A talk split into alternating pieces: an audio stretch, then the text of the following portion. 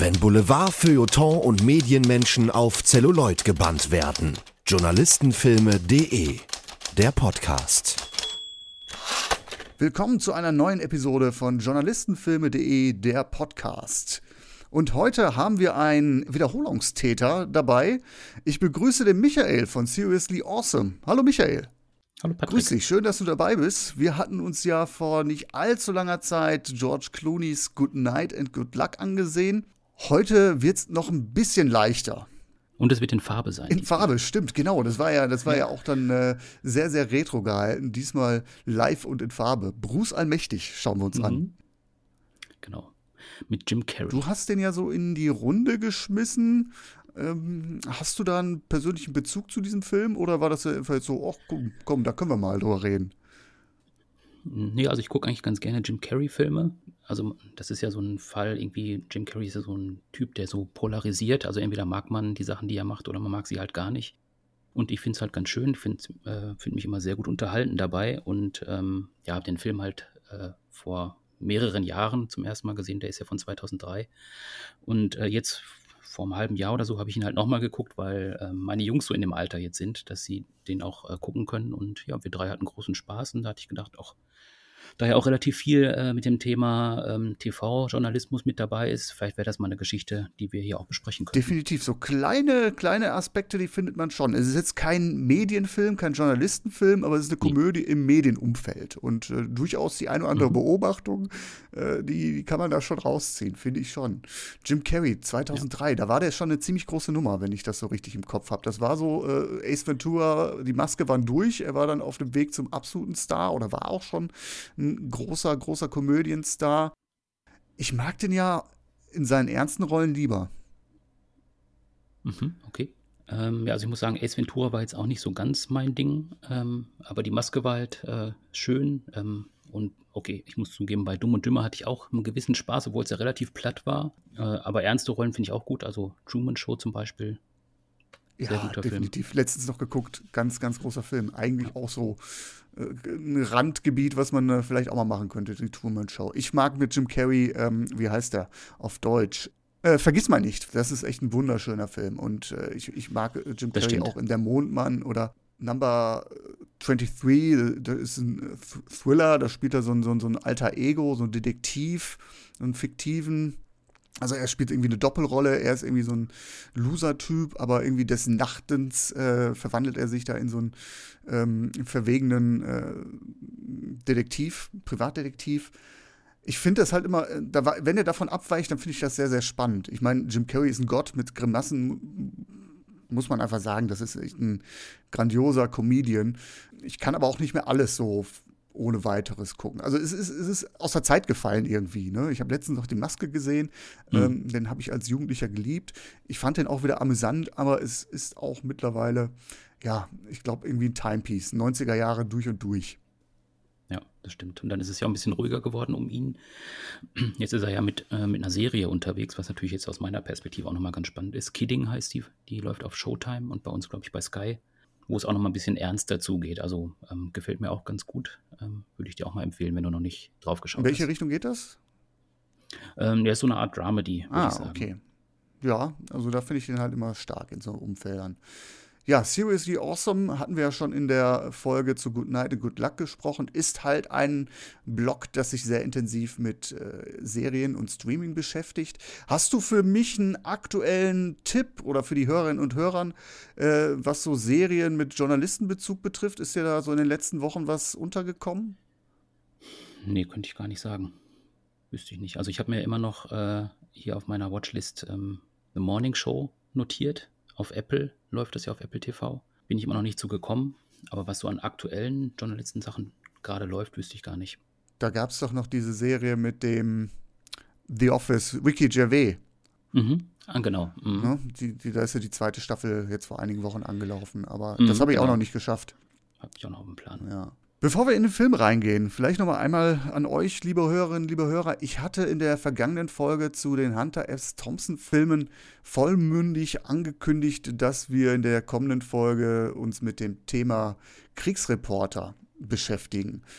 Da lehne ich mich einmal aus dem Fen Fenster Und dann das, das Interview mit meiner Gesprächspartnerin Düsen Tekal, eine Kriegsreporterin, Journalistin, Menschenrechtsaktivistin. Das ist im Kasten.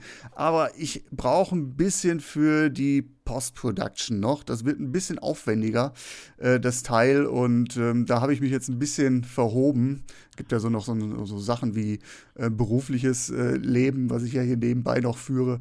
Äh, da ist ein bisschen was zusammengekommen und die kommt auf jeden Fall ähm, bin ich dran. Ich weiß noch nicht, wann genau. Ich versuche mich da jetzt nicht so aus dem Fenster zu lehnen. Jetzt hört ihr halt Bruce Allmächtig. Und äh, dann haben wir ja noch Ende Oktober so ein, ja, so ein heidnisches Fest. Da habe ich auch noch mal was in der Hinterhand. Ich gehe mal so in Richtung, ich schiele in Richtung November. Ist auf jeden Fall nicht aufgehoben, sondern nur verschoben. Könnt ihr euch auf jeden Fall drauf freuen. Immerhin sprechen wir jetzt über Gott. Genau, sehr, sehr gewaltig, sehr gewichtig. Ist auch nicht schlecht. Was, was die Welt im Innersten zusammenhält, genau. Um des Pudels Kern gehen wir heute. Und, die, und Gretchen fragen, ach meine Güte, das wird ja richtig. Und ein Film, der in einigen Ländern verboten worden ist, genau aus diesem Grund. Von daher. Hm. Oh ja, ähm, hatte ich auch gelesen. Äh, in welchen Ländern? Ich glaube, Malaysia war mit darunter und natürlich. Ja, Ägypten war auf jeden Fall dabei. Ägypten war dabei, ja, auf jeden Fall im, im muslimischen Raum ähm, nicht ganz so gut angekommen. Ich glaube, teilweise auch als ab 18 freigegeben. Genau, ja, erst, erst verboten und dann, ja, okay, ihr könnt das gucken, aber ist erst ab 18. Ja, war das so die Zeit mit den äh, Mohammed-Karikaturen? Ist da so eine kleine Parallelität drin? Ich glaube, das, nee, also der ist ja direkt bei Erscheinen schon verboten worden. Mhm. Ich glaube, die Mohammed-Karikaturen waren erst später. Ja. Ja, auf jeden Fall schon erstaunlich, dass so ein Film dann tatsächlich auch verboten wird. Obwohl, wenn man so ein bisschen weiß, was da drin passiert, dann kann man sich schon vorstellen, dass sich vielleicht bestimmte Leute auch einfach jetzt nicht so wohl damit fühlen. Äh, ja, äh, blasphemisch ist es sicherlich nicht. Man kann auch zum Lachen nee. in den Keller gehen, finde ich. Ähm, mhm. Aber äh, wenn man so ein bisschen die Gemengelage äh, dieser Zeit kennt, ich meine, da, da, reden wir auch über South Park-Folgen, äh, wo ja. dann äh, der Zensor dann eingreifen musste. Und ja, Karikaturen hatte ich ja schon angesprochen. Mhm. Religion ist halt ein sehr, sehr großes Minenfeld. Mhm. Wie hältst du es denn mit Gott, wenn wir mal die Gretchenfrage auspacken? hm, schwer zu sagen. Äh, also vor allem schwer zu sagen, weil es, glaube ich, so Phasen gibt. Also man, ich bin natürlich katholisch aufgewachsen, äh, katholisch erzogen worden. Und dann gibt es ja auch irgendwann, wie bei vielen Leuten wahrscheinlich auch den Moment, wo man sich irgendwie fragt, kann das alles so sein, äh, was man da so hört? Äh, können diese Geschichten wahr sein? Gibt es ein Wesen oder nicht? Und dann wechselt das immer mal so zwischendurch. Und jetzt bin ich vielleicht gerade wieder in einer Phase, die etwas distanzierter gegenüber dem Glauben ist. Ja, es ist, es ist äh, auch schwer zu glauben irgendwo, ne? wenn man das alles mhm. so äh, äh, mitkriegt fällt ja. einem wirklich schwer, ähm, um vielleicht auf den Film ganz kurz zu schielen. Äh, Gott scheint mal wieder im Urlaub zu sein irgendwo. Ne? ja, ja, sehr schön, genau. Oder wenn er einen Vertreter hat, der macht es auf jeden Fall nicht so richtig gut. Ja. Oder der will ein bisschen was ausprobieren. genau, es ist irgendwo äh, ein Azubi am Werk, meint, könnte man ja. meinen. Genau. Mhm, genau. Ja, ich bin, ich bin jetzt nicht der Gläubigste. Also ich würde mich schon als mhm. knallharten Atheisten bezeichnen. Deswegen sind so also ich habe auch den einen oder anderen Journalistenfilm mit Gottesbezug schon besprochen. Und ich glaube, das liest man dann auch raus, dass ich da jetzt nicht so der empfänglichste dafür bin. Wobei man auch mhm. sagen muss, diese Filme, die ich da bespreche, die sind auch schon ziemlich biernig. Hier finde mhm. ich es okay. Ähm, es ist tatsächlich auch eine Glaubensstory, die dahinter steckt ähm, so ein bisschen, wenn wir jetzt gerade gesagt haben, Gott ist im Urlaub, es ist auch schon Alibi für Gott. Ne? Warum, warum äh, passiert so viel Mist auf dieser Welt? Und hm. ähm, der Film hat ja so ein bisschen so die Mess Message, ja, Gott ist da, aber sei dein eigenes Wunder. Also wir haben es selbst in der Hand. Es ist irgendwo, hm. Gottes Wege sind unergründlich. Hm. Ja, genau. Wobei es ja schon auch eine sympathische, eine sympathische Darstellung ist. Also Morgan Freeman als Gott. Grandios. Also wenn ja. einer Gott spielt, dann Morgan Freeman. Der ist für mich auch so der, die Inkarnation des filmischen Gottes. Ja, wobei ich auch äh, gelesen habe, äh, eigentlich sollte Jack Nicholson ähm, in dem Film Gott spielen. Ah, okay. Dann ist es aber doch Morgan Freeman geworden. Jack Nicholson, das wäre dann aber auch eher so. Also den könnte ich mir jetzt Teufel vorstellen, aber als Gott.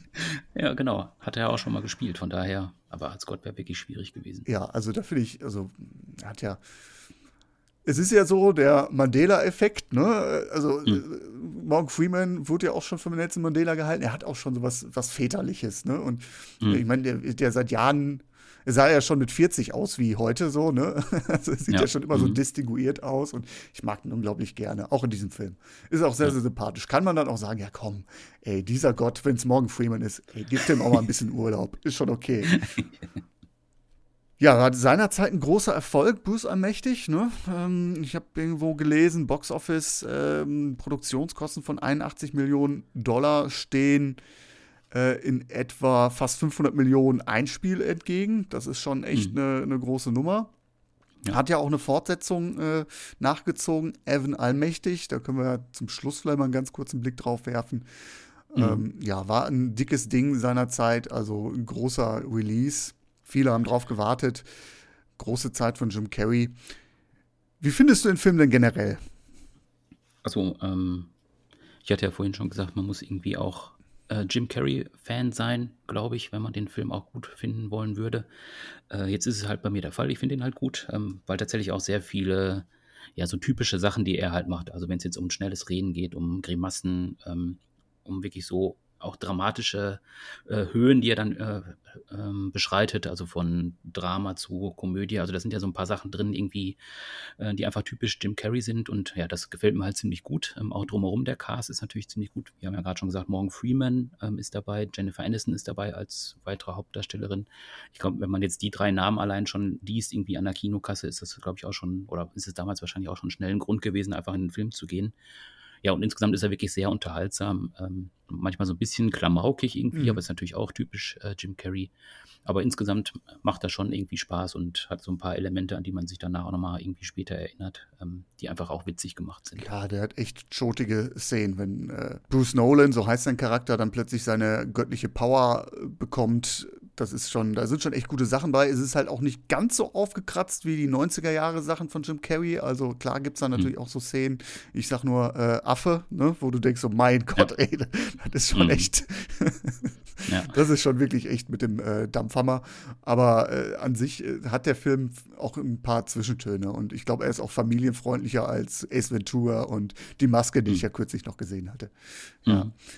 Vielleicht ganz kurz zur Story. Ähm, Bruce Nolan, Jim Carrey, spielt einen unzufriedenen Fernsehreporter, der in einem Lokalsender in Buffalo arbeitet, Channel 7 Witness, Eyewitness News, und ist halt so ein typischer Vorortreporter. Ne? Und äh, es ist aber so, dass es eine vakante Stelle im Sendestudio gibt und da sind natürlich alle scharf drauf. Und auch Bruce Nolan rechnet sich Chancen aus, befördert zu werden. Kurz vor einer Live-Berichterstattung erfährt er jedoch, dass sein ärgster Konkurrent, Evan Baxter, gespielt von Steve Carell, äh, diesen Job erhält. Und Bruce Nolan ist 40 und hat sich wohl schon auch länger schon auf solche Jobs beworben und er ist wieder übergangen worden und während der Übertragung entgleiten ihm wirklich die Gesichtszüge und er rastet völlig aus und wird dann entlassen. Ja, dann kommen noch so ein paar andere Tiefschläge dazu. Die Beziehung zu seiner Frau, die ist dann so ein bisschen belastet, weil er dann sich auch so ein bisschen gehen lässt. Und äh, in seiner Verzweiflung macht er halt, also er sieht die Fehler natürlich nicht bei sich. Er macht Gott verantwortlich, dass sein Leben komplett aus dem Ruder gelaufen ist. Und äh, eines Morgens kriegt er dann über einen Pager eine Rufnummer mitgeteilt und eine Adresse. Vielleicht musst du noch kurz sagen, was ein Pager ist. Oh, ein Pager, genau. Äh, ich, selbst kenne gar nicht so das Prinzip. Es gab ja dieses Squall und Quicks und so. Das sind ja so, so ja. kleine. Also eigentlich war das immer so ein Ding, so Kurznachrichten konnte man darüber empfangen. Ne? Lang, mhm. lang ist her. Ich glaube, zwei, drei waren die auch schon ziemlich outdated. Ne? Also vielleicht kennt man es mhm. aus, aus Krankenhausserien am besten, so Grey's Anatomy oder ER, ja. äh, wenn mhm. dann plötzlich so, bitte, äh, Dr. Stefan Frank, kommen Sie bitte in OP, äh, Notfall, mhm. Notfall. Und äh, eigentlich hat man das damals gehabt, um informiert zu werden, dass irgendjemand angerufen hat. Ja. Also echt wirklich ein Relikt. Hattest du einen? Ja. Ich hatte natürlich einen, so, so, ein, so ein Quicks-Teil irgendwie. Ja. Natürlich fast gar nicht benutzt, aber man, man hat es sich natürlich dann so an diese, an die Gürtelschnalle gemacht. Ja, sah cool aus. Hm. Ich hatte keins. Ganz, ganz bitter. Ja, keine, keine G-Shock-Uhr und keine, kein Quicks oder Skull. Das war schon. Äh, hm. ich, war, ich war einer von den uncoolen Kids, das muss man schon sagen. aber du hast als erster aber ein Handy, oder? Ich hatte früh ein Handy, ja, ja, genau. Äh, das, das mhm. ging dann doch schnell, ja, ja. Ne? ja. Ich meine, das, das, war dann tatsächlich so, da hat man ja auch schon argumentiert gekriegt, so ein Handy ist schon sinnvoller als ein Pager.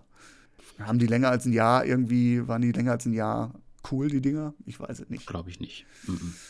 Naja, 2003 auf jeden Fall waren sie noch im Einsatz. Und äh, Bruce Nolan kriegt halt eine Adresse mitgeteilt, zu der er hinfährt. Ist ein Lagerhaus, äh, die Räume komplett leer. Und da trifft er auf eine Figur, äh, erstmal als Hausmeister getarnt. Und es stellt sich heraus, dieser Hausmeister, gespielt von Morgan Freeman, ist Gott. Und Gott sagt, okay, wenn du es besser weißt, dann mach es. Ich habe jetzt Bock auf Urlaub. Du darfst jetzt Gott spielen. Es gibt zwei Regeln. Du darfst niemandem sagen, dass du Gott bist. Und du kannst den freien Willen von Leuten nicht beeinflussen. Und jetzt gib ihm. Ja. Und man kann sich denken, worauf das hinausläuft, was Bruce allmächtig damit macht. Er nutzt es erstmal, um äh, seine eigene Situation zu verbessern. Ja, also erstmal probiert er natürlich auch relativ viel aus, was eben auch ganz witzig ist. Also er tauscht ja sein Auto aus, also so ein altes japanisches Teil, was ich eigentlich ziemlich gut finde. Aber er tauscht das halt gegen äh, einen super modernen Sportwagen aus und er verändert auch so ein paar äh, Elemente bei seiner Freundin, sag ich mal so. also so ein paar Sachen äh, probiert er einfach aus und ist natürlich auch begeistert davon und dann ja, setzt sich das so ein bisschen sofort er, er kriegt einen ziemlichen Höhenflug. Äh, ja. Versucht dann natürlich auch dem Konkurrenten, der dann jetzt diesen Moderationsjob bekommen hat, dann äh, aus dem Team wieder zu drängen. Äh, grandiose und legendäre Szene. Äh, lässt dann die Stimme von äh, Evan Steve Carell versagen, beziehungsweise eine Fistelstimme verwandelt er die und bringt nur noch irgendwelche äh, Kauderwelsch-Laute raus und Steve Carell auch in der Situation natürlich echt ein guter, guter Counterpart. Und mhm. äh, er ist dann auch immer zur Stelle, wo was passiert. Ne? Also das waren echt so auch die, die Highlights. Ne? Er, er, ist dabei live, er ist irgendwo auf so einem Trainingsgelände mhm. der Polizei, wo Hunde abgerichtet werden ähm, für Polizeidienste und plötzlich entdecken diese Hunde, erschnüffeln äh, irgendwas im Boden und sie finden die Le Leiche von Jimmy Hoffa, diesen legendären ja. Gewerkschaftsführer, der Verbindung zur Mafia hat. Also Irishman, Stichwort äh, 2019, mhm. äh, ähm, Scorsese. Da hatte die Figur nochmal äh, mediale Aufmerksamkeit. Oder er ist irgendwie auf so einem auf so einem Gartenfest und schlägt hinter ihm Meteorit ein. das ist schon. Also er lebt ja. den Traum eines Journalisten, oder? Ja, genau. Also es ist ja im Prinzip nicht so, dass er da ist, wo gerade was passiert, sondern es passiert einfach da, wo er gerade ist. Ne? Weil er es ja erzeugt sozusagen. Das ist wirklich ganz schön. Also es macht schon Spaß. Und dann irgendwie dann, dadurch, dass ja er dann natürlich immer live äh, dabei ist, ähm, also profitiert er als, äh, als TV-Journalist natürlich einfach davon, weil er ja dann quasi immer der Typ ist, der exklusiv diese Stories hat. Und das, das bringt ihn ja so ein bisschen nach oben. Er ist auch relativ schnell wieder im Sender gefragt und der Chef empfängt ja. ihn mit offenen Armen. Und natürlich läuft das darauf hinaus, dass er auch erstmal dann wieder in die Verlosung kommt für den äh, Anchorman-Posten.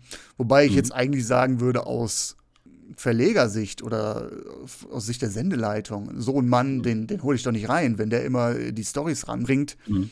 Ja, nicht, nicht ganz logisch, aber äh, klar, der kann natürlich das dann ist, seine. Ich, der Story geschuldet. Genau, genau. es, ist, es, ist, äh, es ist der Story geschuldet und äh, man muss ja natürlich dann irgendwo ihn zu diesem Traum hinführen. Was wäre denn dein Traum, den du mal live covern möchtest oder würdest, wenn du Außenreporter wärst?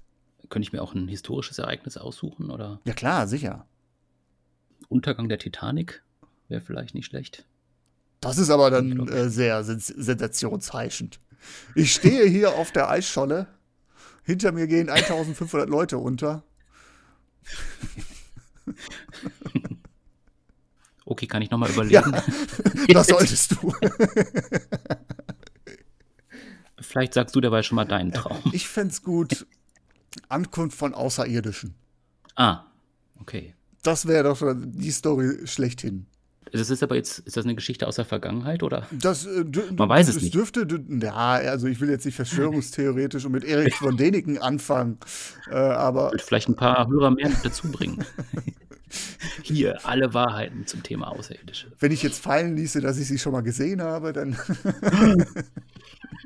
nee, also in aller ja. Maße Text. Also ohne die äh, Eskalationsstufe, aber so, man, man ist irgendwo, ne, führt ein kleines Interview und im Hintergrund landet so eine Scheibe und äh, man hat die, die Möglichkeit zum kleinen Erst-Exklusiv-Interview, das wär's.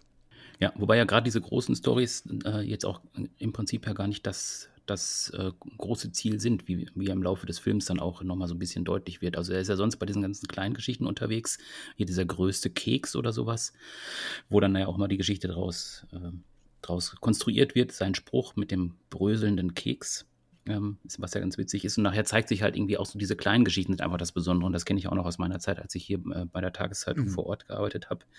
Diese kleinen Geschichten sind dann einfach auch super spannend. Man kann auch mit einer einzelnen Person total viel erzählen, ähm, die jetzt einfach nur vielleicht auf dem Campingplatz sitzt oder irgendwie ein Angler oder sonst irgendwas. Einfach so banale Sachen. Eigentlich denkt man, aber da ist einfach auch total viel äh, an Geschichten drin. Mhm.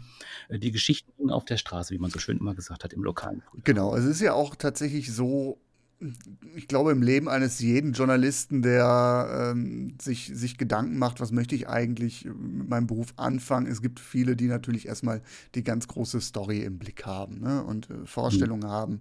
Und man muss natürlich auch sagen, ja, äh, gibt es und darin kann man driften. Man muss aber auch sagen, die Vielzahl der Journalisten, die arbeitet halt nicht in Berlin oder als Außenkorrespondent und äh, äh, hat, hat äh, die großen Cover-Stories, sondern es gibt halt auch viele, viele Menschen, die sich gerade im Lokalen äh, verdingen. Und äh, ich habe die Erfahrung gemacht, ich habe auch im Lokalen gearbeitet. Und wenn man da seinen Job mit Mehrwert bietet, ne, sinnstiftend auch unterwegs ist und jetzt nicht nur Geschäftsporträts macht, musste ich ja sehr, sehr schmunzeln. Ich meine, du kennst es wahrscheinlich auch, Geschäftsjubiläen oder so, ne, wo man sagt, oh, ey, komm. Ne? Wobei solche Termine dann immer auch nochmal, äh, du kommst halt mit Leuten in Kontakt und erfährst dann noch tatsächlich noch so die eine oder andere Geschichte, ne. Äh, ja, das ist ja eigentlich dann das Schlimme. Also du musst die Geschichte erzählen, hier, wir haben vor 30 Jahren unseren Möbelladen äh, gegründet aber die äh, Geschichte dahinter irgendwie, die total spannend ist. Also ne, er hat irgendwie den, er hat irgendwie einen Schrank gebaut für den, für den äh, Papst oder sonst irgendwas, die kannst du dann gar nicht erzählen, weil er einfach nur seine 30 Jahre darunter deklinieren möchte. Das ist immer so ein bisschen schade. Dann. Ja, aber andererseits kannst du an, an, solchen Terminen auch solche Sachen dann auch mitnehmen, ne? Äh, wie hm. wenn ich dann irgendwie, hatte ich auch ein Geschäftsporträt mal genau. mit, mit äh, einer Firma, die in Essen ansässig ist, wo ich dann erfahren habe, so, die stellen Sachen her, die dann nachher im, im Weltraum landet, landen, ne? Äh, von der hm. NASA angefragt werden und so. Und das. so kannst du ja äh, echt auch, sag ich mal, wirtschaftliche Geschichten im Lokalen auch gut aufbereiten. Ne? Es muss ja nicht sein, so, mhm. wir sind seit 30 Jahren am Ort und äh, Opa hat das schon gemacht und wir machen die beste Fleischwurst. So, ne? Das gibt es natürlich ja. auch. Mhm. Ja, klar. ne? Aber mhm. äh, dann sind wir auch schon wieder im Bereich der PR, aber äh, Storytelling, das ist auch wahnsinnig, wahnsinnig interessanter als äh, so, ja, 30 Jahre, hurra, uns gibt's noch. Ja, ja, genau. Ja. ja, aber worauf ich hinaus wollte, also ähm, die, ich habe die Erfahrung gemacht, gerade wenn man in, in, im Lokalen unterwegs sind, äh, ist, dann wurde mir mehrmals gesagt, was interessiert mich eigentlich, was in Berlin passiert. Wichtig ist eigentlich das, was vor der Haustür passiert, in meiner Nachbarschaft. Ne? Also da gibt es eine große Nachfrage für. Und wenn man sich dann natürlich anguckt, wie die lokalen Redaktionen ausgestattet sind, ne? und dann gibt es auch immer diese ja, vollmundigen Ankündigungen, das Lokale äh, ist unser Kerngeschäft und das wollen wir stärken und da sehen wir die Wachstumschancen drin. Und wenn man dann äh, mhm. sieht, welche Ländenbekenntnisse das eigentlich sind und dann mit Kollegen sich im Lokalen unterhält, ja, schade, schade. Also insofern mhm. ist Bruce Allmächtig schon auch mit einer schönen journalistischen Botschaft ausgestattet. Ja, Genau, wobei ja auch tatsächlich auch dieses Thema kleine Geschichte, große Geschichte, das wird ja auch nochmal so ein bisschen ja, so, so nebenbei ähm, ähm, erklärt oder gezeigt. Ich habe das hier ähm, im Netz auch gelesen auf der Seite. Da ist ja auch ein Bild zu sehen von Walter äh, Cronkite. Mhm. Der hat ja damals ähm, den Anschlag auf Kennedy ähm, live äh, rübergebracht oder der hat auch die Mondlandung ähm, rübergebracht oder kommentiert damals äh, als, als äh, Kommentator. Und das ist ja wieder so ein bisschen auch dargestellt, als irgendwie, das ist irgendwas, was, was jetzt auch Bruce äh, erreichen möchte, so eine Stellung, aber das ist tatsächlich dann einfach das falsche Pferd, auf das er setzt. Also es wird ja quasi so auf so einer Metaebene auch nochmal thematisiert. Das finde ich halt ganz schön. Genau, wo das Bild am Boden liegt, er ist rausgeschmissen worden und hat dann so mhm. seine, seine ganze Habseligkeiten. Ja, das stimmt. Ich meine, mhm. das ist ja immer so, auch, auch wenn man so an äh, Watergating, die Unbestechlichen, das ist natürlich das Best Practice für investigativen Journalismus, aber es gibt natürlich auch eine Kehrseite. Ähm, und die ja. lautet eine, eine, eine, Sucht nach Skandalen. Ne? Und äh, mhm. es gibt auch durchaus Fälle, äh, also das, das hat sich sehr schnell auch nach Watergate gezeigt. Natürlich hat das einen Boost an investigativen Journalismus ähm, verursacht. Aber auch zu einigen Medienskandalen geführt, wo man auch gemerkt hat, okay, ja, investigativer Journalismus, das ist der Shit, aber das muss man richtig machen. Das kann man nicht äh, mhm. äh, so nebenbei machen. Und es gibt auch verschiedene Berichtsanlässe. Ne? Nicht jeder Skandal ist mit einem öffentlichen Interesse gesegnet. Also da gibt es dann natürlich auch äh, Interpretationen ähm, dieses, dieser Sparte, die dann halt auch äh, nicht so vorbildhaft sind. Und das steckt da so ein bisschen mit drin. Ne? Also, dass man lieber auch dann äh, sagt, so, okay, äh, man fokussiert sich auf das. Also es gibt nicht nur den einen Journalismus und es gibt halt auch Gründe dafür und jede, jeder, jeder, jede Sparte hat auch so seine Daseinsberechtigung. Ne? Mhm. Ja. Wobei hier natürlich jetzt auch nochmal im Hintergrund diese Botschaft steht, also Egoismus zur Seite stellen und lieber die Gemeinschaft und äh, ja, für andere da sein. Das, das steckt ja auch noch mit dahinter. Ne? Genau, ja. Bruce Nolan regt sich ja am Anfang fürchterlich auf, dass er diese Geschichte machen muss mit dem Keks. Die ist ja auch hm. relativ schotig gemacht. Äh, er muss da zwei, braucht zwei, drei Takes, weil erstmal die Bäckerei-Fachverkäuferin äh, erstmal zu offen und ehrlich ist. Warum machen sie das eigentlich mit dem Keks? Ja, wir hatten in letzter Zeit irgendwie ein kleines Schadenproblem und mussten, müssen jetzt mal was fürs Image tun und äh, ja, also er, er sagt einfach, eigentlich ist das unter seinem Niveau. Und dann gibt mhm. es so einen, äh, so, so, so einen Zusatz von Jennifer Aniston, die aber sagt so, ey, du bist aber ein guter Reporter. Ne? Auch mhm. wenn du dich mit den kleinen Sachen beschäftigst. Du bist ein guter Reporter, weil du die Leute zum Lachen bringst. Und da bin ich ganz kurz drüber gestolpert und habe gedacht, ist das die Aufgabe eines Journalisten, jemanden zum Lachen zu bringen? Also jetzt, wenn er in seiner Rolle steckt als Reporter vor Ort, dann hat er wahrscheinlich schon eine gewisse unterhaltende Funktion auch, würde ich mal tippen. Ähm, ich habe auch so ein bisschen das Gefühl, dass es einfach auch so ein bisschen mit der, ähm, mit der historischen Vorlage zu tun hat. Also diesen, diesen Channel 7 äh, Eyewitness News, diese Sendung, die gibt es ja auch in echt. Das ist eine, eine Nachrichtensendung, die ähm, in Buffalo tatsächlich auch, wo ja der Film auch spielt, äh, wo es die auch wirklich gibt. Und die hat, diese Sendung hat äh, Jim Carrey als Kind immer gesehen und hat sich da wohl auch bestens unterhalten gefühlt. Vielleicht ist das auch so, eine, ja, so ein Rückgriff auf dieses Thema. Mhm so eine gewisse Boulevardisierung? Ja, also diese, äh, dieses, äh, diese Eyewitness News, die wurden halt geprägt. Ich habe mir mhm. das nochmal so ein bisschen genauer durchgelesen. Äh, von Irv Weinstein, so hieß der. Der ist irgendwie, ah, okay. der war wohl der über 30 Jahre lang irgendwie da der äh, Anchorman äh, bei dem Sender und ähm, hat halt mit zwei Kollegen zusammen ähm, aus einer relativ unbedeutenden Nachrichtensendung hat er ähm, ja was gemacht, was die Leute unbedingt sehen wollten. Also die waren vorher auch abseits der normalen äh, Hauptsendezeit, weil äh, sie sonst keine Chance gehabt hätten, haben dann aber dann tatsächlich dann auch irgendwann auf diese 19 Uhr Zeit umgeschwenkt, ähm, weil dieses Team, also Irv Weinstein, dann gibt es noch äh, Rick Azar und Tom Jolz, die drei haben halt zusammen die Nachrichtensendung da gestaltet und die haben tatsächlich auch die ganze Zeit unterhalten. Also dadurch, dass sie halt sich so die Bälle zugespielt haben, der eine macht irgendwie einen Spaß über den anderen Kollegen, der nur für Sport zuständig ist, du kannst ja nur Sport. Und der dritte ist halt der Wettertyp. Also die drei haben so ein bisschen untereinander eben, äh, ja, sich die Bälle zugeworfen, haben wirklich dann die Leute auch unterhalten mit den Nachrichten zusammen. Mhm.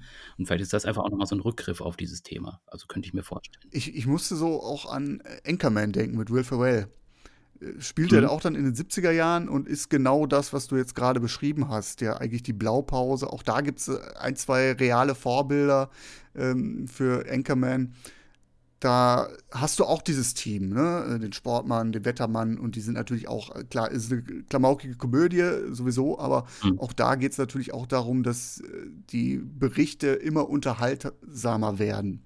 Dass man weggeht von mhm. den harten Nachrichten und, sag ich mal, so eine, so eine Boulevardisierung auch irgendwo erlebt hat in den 70er Jahren.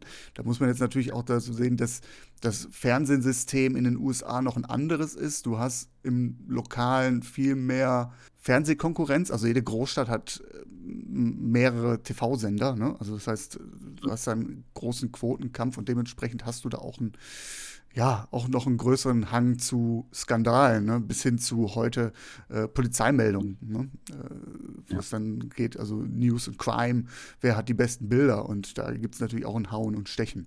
Und dementsprechend mhm. gibt es ja auch da in äh, Buß Mächtig am Anfang diese Szene. Jim Carrey hat seine Szene mit dem Keks im Kasten, die macht er auch grandios. Alle im, äh, in der Pressekonferenz, nicht in der Pre Pressekonferenz, in der Sendekonferenz applaudieren, mhm. sagen aber, wir nehmen aber trotzdem den Sexskandal des Bürgermeisters, weil ja. wir brauchen den einfach für die Quoten. Ja. genau. Und so bröselt der Keks. ja, so, und so bröselt der Keks, genau. Also es gibt schon auch einen Background in dem Film, das ist schon so. Hm. Ja. Ich habe mich dann aber so ein bisschen dann doch mit dieser Aussage, du bist guter Reporter, weil du die Leute zum Lachen bringst, nochmal auseinandergesetzt und habe dann das nochmal auf die Frage gemünzt, darf Journalismus unterhalten? Und da bin ich dann aber schon ganz schnell auf der Linie gewesen, aber unbedingt. Mhm. Ich meine, guck dir die ganzen Funkformate an, ne? die haben ja einen Unterhaltungswert. Oder Jan Böhmermann, der ja auch gewisserweise, na klar, auch irgendwo Chalker ist, aber auch äh, journalistische äh, Funktionen erfüllt. Ne? Und ich glaube, Journalismus mhm. muss auch mehr denn je unterhalten, um Aufmerksamkeit irgendwie zu generieren. Muss natürlich gucken, dass man das ja. nicht zu überdreht, aber ich denke, das ist schon ein Faktor. Ja, also ich, ich finde, das sieht man auch äh, tatsächlich an unserer äh, Nachrichtenlandschaft oder an der TV-Nachrichtenlandschaft. Wenn du früher geguckt hast, irgendwie heute oder äh, Tagesschau, natürlich die Klassiker, das ist ja sehr formal alles, was da abläuft. Selbst bei den Tagesthemen war das ja alles sehr formal. Und dann kam ja irgendwann RTL mit äh, RTL aktuell, wo die sich auch gegenseitig die Bälle zugespielt haben. Also wo auch mal ein Spruch irgendwie gelaufen ist. Mhm. Und wenn du heute guckst, irgendwie, das ist ja dann auch bei den Nachrichtensendern irgendwie, ähm, ist das eigentlich gang und gäbe, dass die sich da so ein bisschen auch die Bälle zuspielen, auch so ein bisschen äh, salopper alles ist, ein bisschen lockerer alles ist.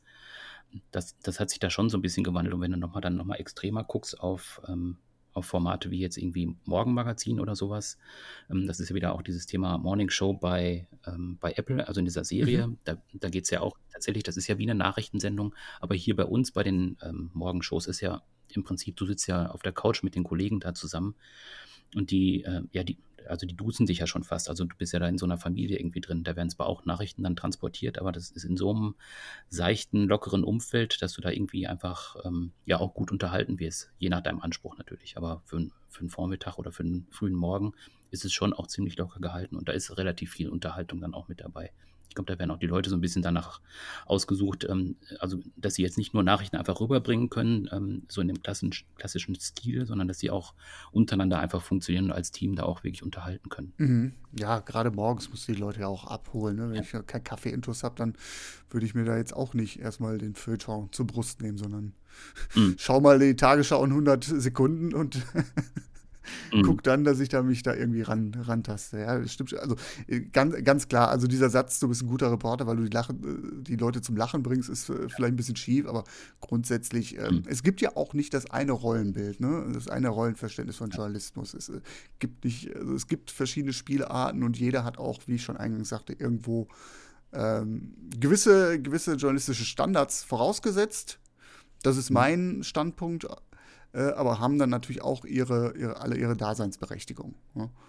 Hm. Ja. ja, und diese Frage, irgendwie möchte man lieber äh, Außenreporter sein oder tatsächlich äh, Anchorman im Studio. Also ich glaube, man würde es tatsächlich im Studio gerne mal sein, aber auf Dauer würde mir, glaube ich, einfach der Job draußen mehr Spaß machen. Ich weiß nicht, wie das bei dir ist. Ähm, ja, du kennst mich ja jetzt ja auch ein bisschen. Äh, und hm. ich bin eigentlich auch eher jemand, der so ein bisschen den, den Punkrock sucht. Ne? Also ich bin jetzt auch keiner, der mhm. jetzt irgendwie in einem Newsroom hocken muss, sondern äh, auch durchaus mal rausgeht zu den Leuten raus. Ne? Also, Habe ich lange Zeit mhm. gemacht und äh, ich finde das halt wahnsinnig wertvoll irgendwo, ne? weil du A, erstmal irgendwo deine Erdung beibehältst, ne, wenn du mit den Leuten im Kontakt bist, äh, äh, durchaus mal ein paar andere auch, auch mitkriegst. Ne? Also klar, natürlich kannst du dir auch äh, online die ganzen Sachen durchlesen, ne? ähm, äh, Kommentarspalten auf den sozialen Medien, aber äh, wissen wir auch, da wirst du selten differenziertes Feedback kriegen. Ne? Wenn du mit den Leuten vis-à-vis -vis unterwegs bist, wenn du die triffst, dann sind die anders drauf. Da sagen die nicht, was bist du für ein Lügenpresse. Also jetzt mal abgesehen, wenn du jetzt auf irgendeine Rechtsdemo gehst, ja klar, da kriegst du einen auf die Schnauze. Mhm. Aber normalerweise gehen die Leute da mit dir sehr, sehr äh, differenziert um ne? und können sich dann mhm. da auch äußern sich ganz anders. Und da kriegst du auch ein ganz anderes Gespür vor Ort. Ne? Dann kannst du das auch besser einschätzen. Ne? Du hast mit, mit, mhm. mit echten Leuten zu tun. Und ich mag das unglaublich gern. Finde ich, finde ich auch. Also die Punchline von Bruce Allmächtig, Leute, habt ein Herz für die Menschen vor Ort, die finde ich eigentlich sehr, sehr schön. Ja, das ist gut. Hast du den zweiten Teil gesehen? Evan Allmächtig? Ja, ich habe immer mal reingeguckt, ähm, konnte es aber tatsächlich nicht so richtig durchhalten. Also ich habe ihn nie einmal komplett gesehen. Es, irgendwie hat es mich überhaupt gar nicht angesprochen. Ich mochte den ja irgendwie auf eine verquere Art und Weise. Ich, äh, okay Also ich finde auch Bruce Allmächtig ganz sympathisch. Ich äh, würde jetzt nicht sagen, das ist meine, einer meiner Lieblingskomödien, aber ich gucke den ganz gerne. Ich habe aber das gekriegt, was ich erwartet habe. So, mhm. also es war für mich jetzt so keine, keine Überraschung. Die Story selbst ist, ähm, wenn du mich fragst, wie geht das aus, dann würde ich dir, glaube ich, mit einer Trefferquote von äh, 85 Prozent dir den Film äh, erzählen können, ohne ihn gesehen zu haben. Und mhm. ich fand den zweiten dann, also irgendwie so von der, von der Prämisse irgendwie interessanter davon mal abgesehen, dass Steve Carell, äh, er ist der Antagonist im ersten Film, dass man den zum, zur Hauptfigur im zweiten macht, äh, finde ich ein bisschen fragwürdig, aber ich hatte irgendwie so einen verqueren Spaß. Vielleicht lag es an diesen ganzen animierten Tieren irgendwie. Der hatte so einen Knuddelfaktor, das mhm. mochte ich irgendwie. Und du siehst, dass er ein hohes Produktionsbudget hatte. Ich glaube, war seinerzeit auch einer der teuersten Komödien äh, zu dem Zeitpunkt. Mhm. Und fühlte mich seltsam gut unterhalten bis zum Schluss. Okay, das ist natürlich äh, christlicher Quatsch mit jo Soße am Ende, ohne mhm. jemandem zu nahe zu treten. Aber selbst jemand, der äh, gläubig ist, wird wahrscheinlich sagen, so, ey, das ist aber mhm. dick aufgetragen. Aber ich fand den doch irgendwie, irgendwie auf eine gewisse Art und Weise charmant. Vielleicht werde ich älter. Ja, so. Wobei man ja sagen muss, also, ähm, also für die, die den Film jetzt nicht kennen, Jim Carrey ist da nicht dabei bei Stimmt, der Fortsetzung. Genau. Steve Carell ist dabei, Steve Carell ist dabei und äh, ja, Morgan Freeman natürlich in seiner Paraderolle als Gott. als Gott und in äh, Die Verurteilten. Das sind einfach so die zwei ikonischen. Oder ich meine, eigentlich spielt er immer denselben Typen, ne? Ob in Sieben oder in, in Batman, er ist immer so der, der Ruhepol. So ein, so ein Großvater möchte man haben. Ja, ja, genau. Ja? ja. Nicht, hm. Nichts gegen dich, Opa. Gott hab ihn selig. Aber Morgan Freeman ist auch schon echt eine coole Nummer. Ja. Ist das gleiche ähm, Produktionsteam. Ne? Also der Autor ist der gleiche, äh, Regisseur ist der gleiche und so weiter. Also es ist schon im Prinzip so, dass das Team zusammengeblieben ist. Hatte mich auch gewundert, dass einfach Jim Carrey nicht dabei ist, weil er ja schon auch mit dem Regisseur eigentlich ja mehrere Filme gemacht hat. Hattest du ja gesagt, vorhin Ace Ventura, Die Maske und so weiter. Das ist ein eingespieltes Team eigentlich, aber da war er dann nicht dabei. Keine Ahnung, was er zu der Zeit Habe ich auch nicht herausgefunden, ob der einfach, äh, ob andere Projekte im Mittelpunkt standen, er keine Lust hatte, er sich vielleicht auch äh, rollentechnisch verändern wollte, vielleicht auch zu wenig Geld gekriegt hat oder was auch immer, kann ich, kann ich nichts zu sagen. Gibt es ja viele, viele Möglichkeiten. Aber es sollte ähm, 2012, ich weiß nicht, ob du darüber gestolpert bist, auch nochmal einen dritten Teil geben.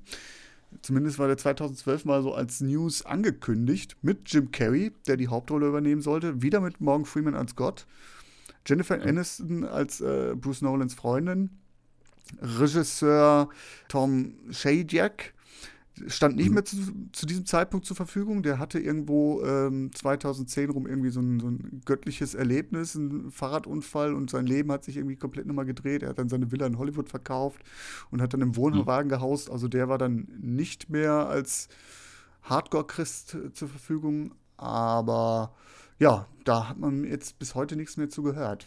Wundert mich eigentlich, mhm. weil auch der zweite Film trotz hoher Produktionskosten also letztendlich nicht der, der, der Überflieger war, aber auch gut abgeschnitten hat an den Kinokassen. Ja, hat vielleicht einfach dann tatsächlich, wie du gerade gesagt hast, mit, mit der persönlichen Situation des Regisseurs zu tun. Und ja, Jim Carrey hatte dann ja auch irgendwann diese Phase, wo es so ein bisschen abwärts ging. Keine Ahnung, ja.